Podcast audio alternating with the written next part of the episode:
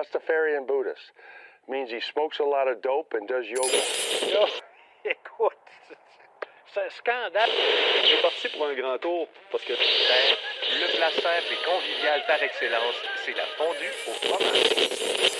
Euh, euh, Qu'est-ce qui se passe? Ben, On ne sait pas ce qui se passe. Et justement, c'est ça qui se passe.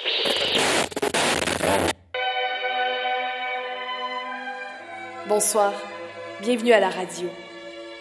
À la radio qui, ce soir, prend vie.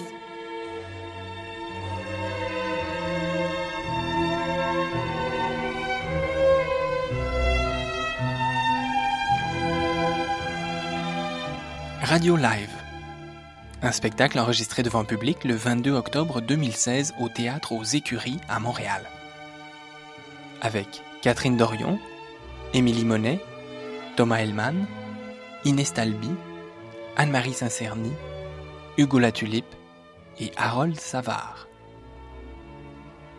Aujourd'hui, deuxième épisode, Anne-Marie Saint-Cerny.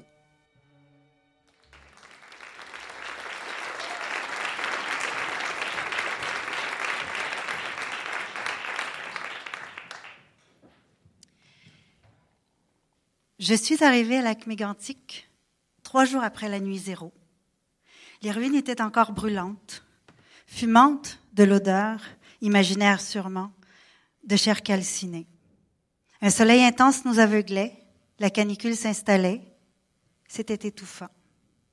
La veille, une mère attendait encore devant le brasier que sa fille rentre de sa soirée au musicafé. On se parquait tous, c'était irrésistible, sur le parvis surélevé de l'église Sainte-Agnès, parce que la vue sur le drame était parfaite. C'était comme si un feu sarcastique avait voulu s'assurer qu'on ne manquerait aucun détail. Le feu avait aussi épargné le Jésus-Christ dressé, les mains tendues, vers le trou où avaient été carbonisés, en dix secondes, 47 humains. Je ne sais pas si le Christ réconfortait ou dégoûtait. En tout cas, l'image était belle et aucun média ne l'a ratée. Les journalistes du monde entier s'agglutinaient sous un chapiteau. La mairie tentait d'organiser ses points de presse. Les ministres, en vacances, n'étaient pas encore tous passés. Pour ma part, j'avais identifié un décalage suspect entre les, les infos officielles et ce qu'une simple recherche web révélait. Avec un collègue toxicologue, nous avons décidé d'échantillonner la contamination pour établir des faits fiables. C'était notre métier. Nous avons préparé les petits pots stériles, les gants de latex et les feuilles de papier d'aluminium pour y déposer des cendres. Sauf que, sauf que, sur les ruines, on n'a pas pu échantillonner, pas pu creuser le sol, gratter les cendres pour enlever, prélever des petits bouts, pas pu ramasser ne serait-ce qu'un milligramme de terre. On avait l'impression de gratter la chair des morts, de profaner la terre de leur tombeau. On s'est donc réfugié sur la rivière, à prélever, parfois à la chaudière, le pétrole qui empoisonnait l'eau et ses rives. C'est pendant ces premiers jours que j'ai connu Gilles, le rescapé du Musicafé. Son ami, survivant simplement parce que, à cinq minutes de l'impact, le jus d'une moufette sur son pantalon l'avait empêché de se rendre au Musicafé. Monsieur R, si digne, qui a perdu sa nièce et son refuge de beauté sur la rivière. Et Robert, qui ne demandait rien d'autre que la paix de sa retraite. Et d'autres encore. Je les aime tous beaucoup. Ils ont enlevé la terre contaminée du centre-ville en saupoudrant les toxiques partout à cause du vent. Ils ont amené le tas cinq kilomètres plus loin. La terre est encore là, dans le vent. Elle ne peut pas être nettoyée. Personne ne sait quoi faire. Peut-être que dans 30 ans, avec le vent. Dans les mois qui ont suivi, tous les artistes et shows de télé sont passés par Mégantic. Ils ont fait jaillir les larmes, en direct ou en différé. Certains de Mégantic disent qu'on a voulu les endormir pour qu'ils ne voient pas ce qui se tramait. Parce que les prédateurs et promoteurs ont fondu sur la petite ville. Ils ont concocté des plans secrets, dessiné des édifices modernes, des hôtels cinq étoiles. Ça, c'est assez ironique, parce que Mégantic est une réserve mondiale de ciel étoilé Il y en a 5 milliards dans le ciel, comme dit Richard Desjardins. Les promoteurs ont aussi conçu une énorme sculpture faite avec les citernes calcinées, celles-là même qui ont tué. L'idée était de projeter tous les soirs un beau spectacle de son et lumière avec la tragédie comme sujet. Les citoyens ont été convoqués à de grandes consultations qu'on a appelées Réinventer la ville. Les citoyens ont demandé, justement, de ne pas la réinventer, de garder tous les bâtiments non détruits par le feu. Ils aimaient ça, leur ville boomtown. Malgré tout, en quelques jours d'un février particulièrement glacial, la mairie a fait raser 46 bâtiments et maisons, dont la majorité n'était même pas contaminée. Ceci, grâce à une loi spéciale juste pour Mégantic, votée par le gouvernement du Québec, et qui permettait d'exproprier tout le monde sans droit d'appel. En fait, les gens de la mairie ont détruit plus de maisons que le feu lui-même. On a tout rasé, fait place nette des anciens propriétaires, des locataires pauvres, des petits salons de bronzage et du salon de la coiffeuse. Aujourd'hui, le marché métro et son grand stationnement remplacent une église rasée. Mais on a réparé en quatrième vitesse le plus important. 132 jours après la tragédie, le train était de retour au centre-ville, sifflant dans la nuit, en tirant ses citernes de propane. Aujourd'hui, le centre-ville est aussi lisse que le crâne d'un chauve et personne ne sait plus très bien ce qu'on y mettra.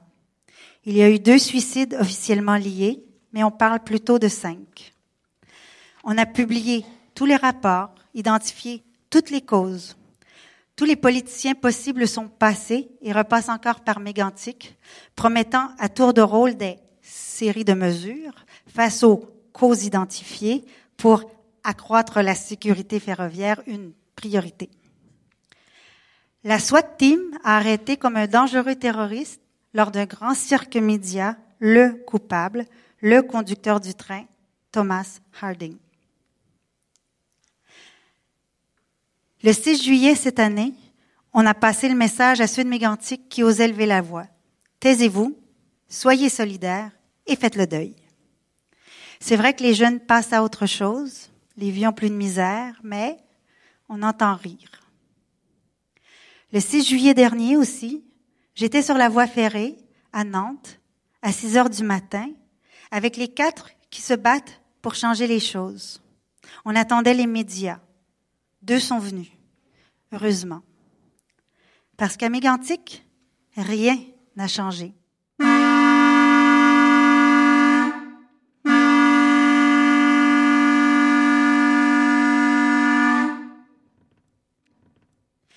Les trains dangereux peuvent s'arrêter exactement au même endroit, en haut de la pente, avant de descendre 10 km, 10 km de rails brisés vers la ville, où on a reconstruit la voie ferrée plus près des maisons et avec une courbe encore plus pointue.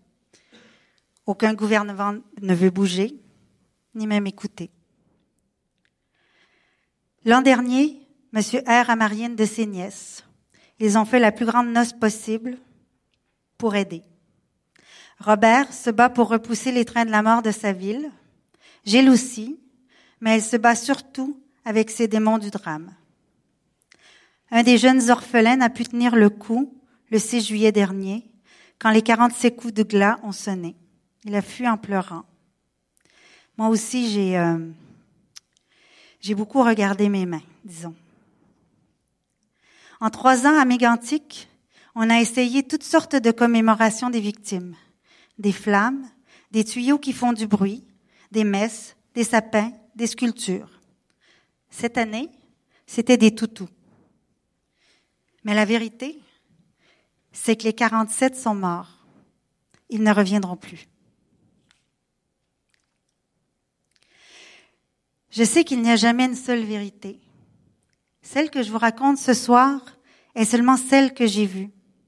Et même à Mégantic, d'autres ont vu autre chose, d'autres causes, d'autres coupables. Des occasions de faire de l'argent vite aussi. Même à Mégantic, on, se bat pour savoir qui a la vérité, la solution, le droit et tout ça. Mais il y a quand même une vérité incontournable. C'est que des humains sont morts à cause d'autres humains.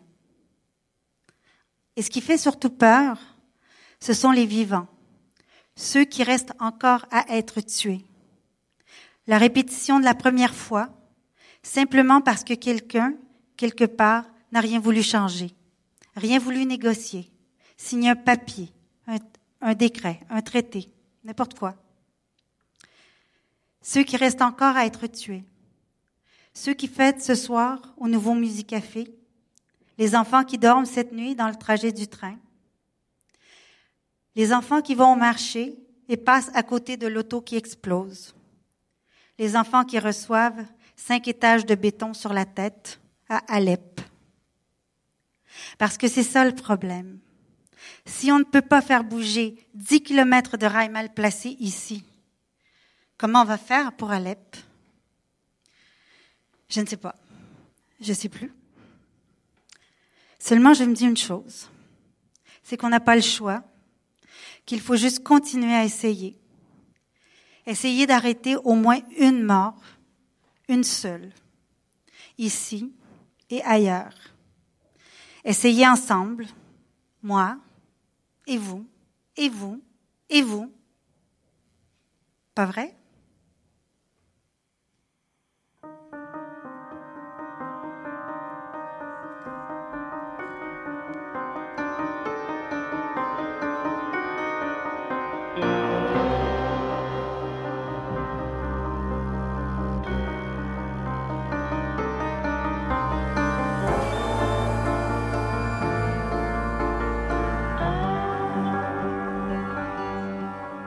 Radio Live, deuxième épisode. Une histoire originale d'Anne-Marie Saint-Cerny. Direction artistique, Marie-Laurence Rancourt. Direction musicale, Anne-Marie Voisard. Bruitage, Alexis Farran. Prise de son, François-Charles Legault. Mixage, Antonin Viss.